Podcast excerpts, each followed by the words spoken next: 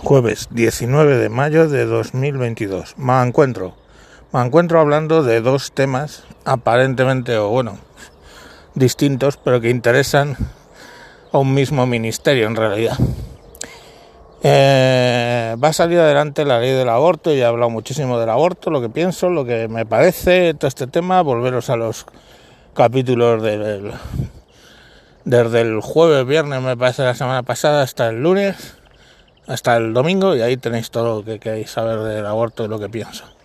Pero dentro de eso habla de reconocer eh, la baja por reglas dolorosas.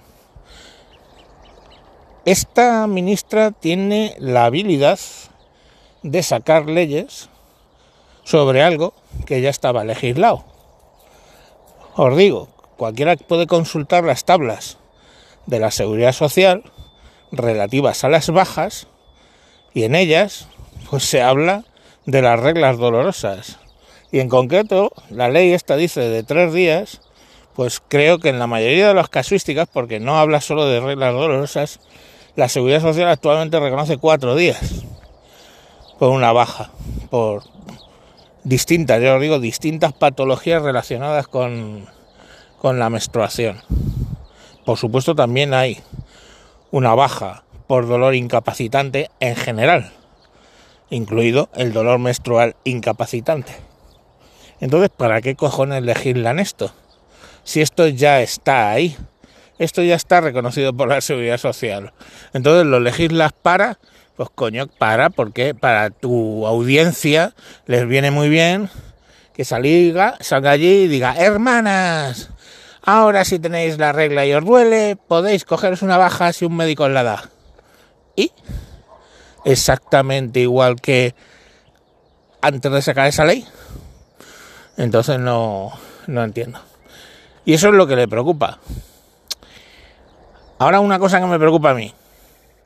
Ayer presentaban en Barcelona un libro que se llama Nadie nace en un cuerpo equivocado. ¿Vale?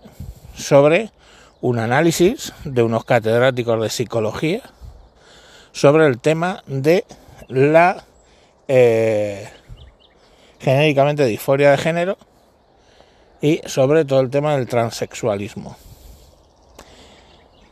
Puedes estar de acuerdo o no con lo que ahí se dice. Me lo voy a leer y ya os contaré. Pero puedes estar de acuerdo o no. Pero lo que no puedes es convocar por redes sociales un evento donde dices vamos a quemar la librería, en concreto la Casa del Libro de Barcelona. Vamos a quemar una librería, vamos a quemar libros. Porque no dicen dicen lo que no me gusta oír o lo que es contrario a mi diario? Hostia puta, eso la última vez que yo lo he visto y está ahí es en el 38 los alemanes quemando libros.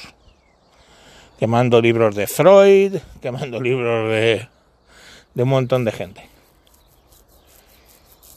Eh, coño, no sé, eh, perdona, eso tiene un nombre, se llama fascismo, y no sé cómo encaja eso en el colectivo LGTBIQ, en el colectivo queer, que dicen, que es un poco contra lo que argumenta el libro, pero ¿cómo encaja eso del fascismo en esta gente?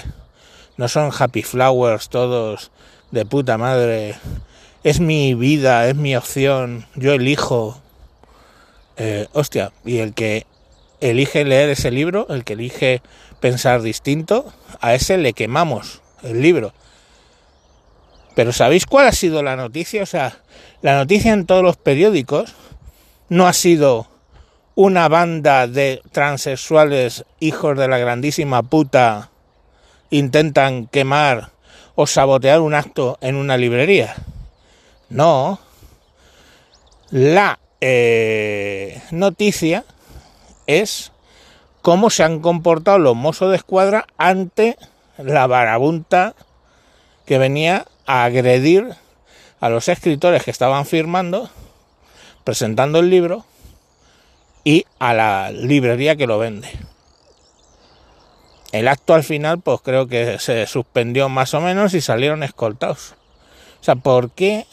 ¿En qué puta cabeza cabe que porque alguien diga que piensa que lo de la transexualidad día a día se ha llevado a un extremo absurdo, donde estamos encontrando mmm, niñas que con 15 años se seccionan los, pe los pechos y empiezan a tomar hormonas a lo bestia, para luego darse cuenta que han cometido un error porque era una fase o porque lo que sea, o porque simplemente son lesbianas.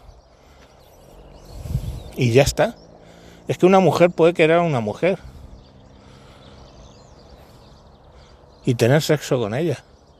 Sin tener que coger y operarse para parecerse a un varón. Pues esto que no le entra mucho en la cabeza al, tema este de queer, no lo entiendo. Y trae cola esta, ¿eh? Trae cola esto. De entrada han destrozado el deporte femenino. El otro día veía las noticias en, en artes marciales mixtas, lo que es MMA, un tío que es que no se comía ni los mocos. Bueno, se comía sus propios dientes.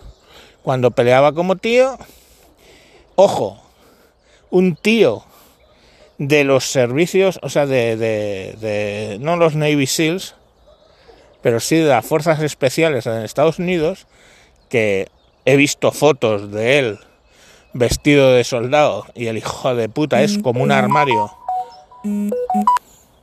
como un armario de dos puertas, el hijo puta de grande. Bueno, pues eh, no se comió una mierda en el MMA, pues se, ha hecho mujer.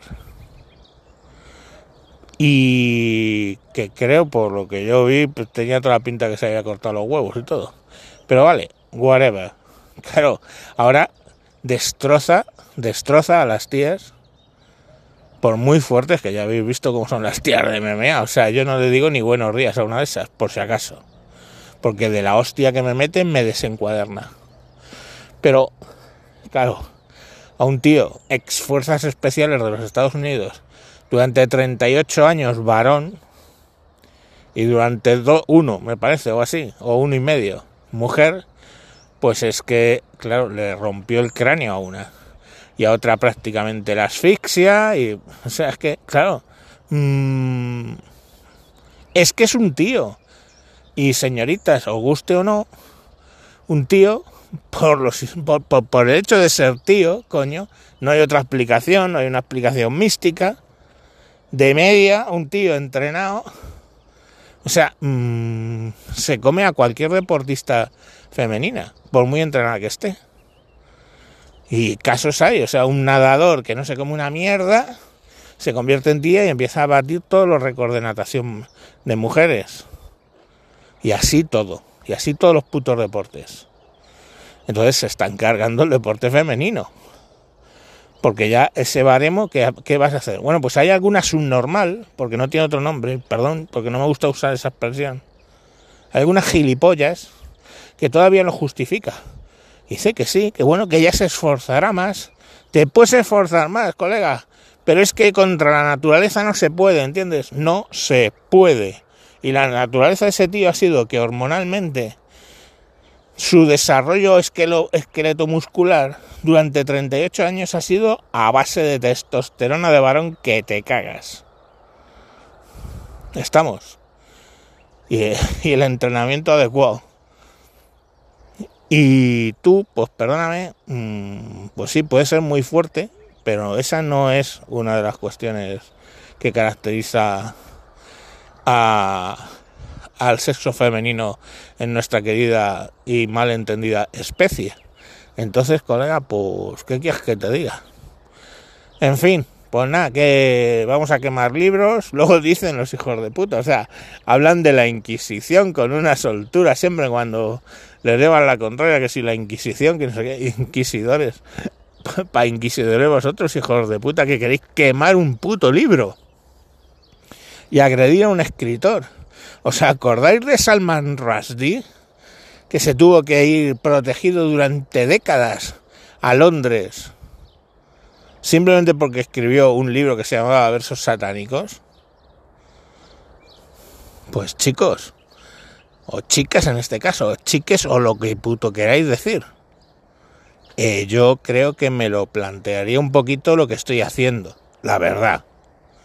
Porque tanto rollo de inquisiciones sois peores que los putos islamistas radicales. Sois putos peor que la Inquisición española. Entonces, mm, no sé, sois como los putos nazis. Como los putos nazis del 38 quemando libros. Pues muy bien, y ahora os ponéis ahí una bandera de rosa, azul y blanco, como lo puto sea, la puta bandera de, los queer y los transexuales. Pero, sinceramente, eh, creo que yo os estáis sobrepasando, equivocando y cayendo en todo lo que se os opone generalmente. Venga, a mamarla, colegas.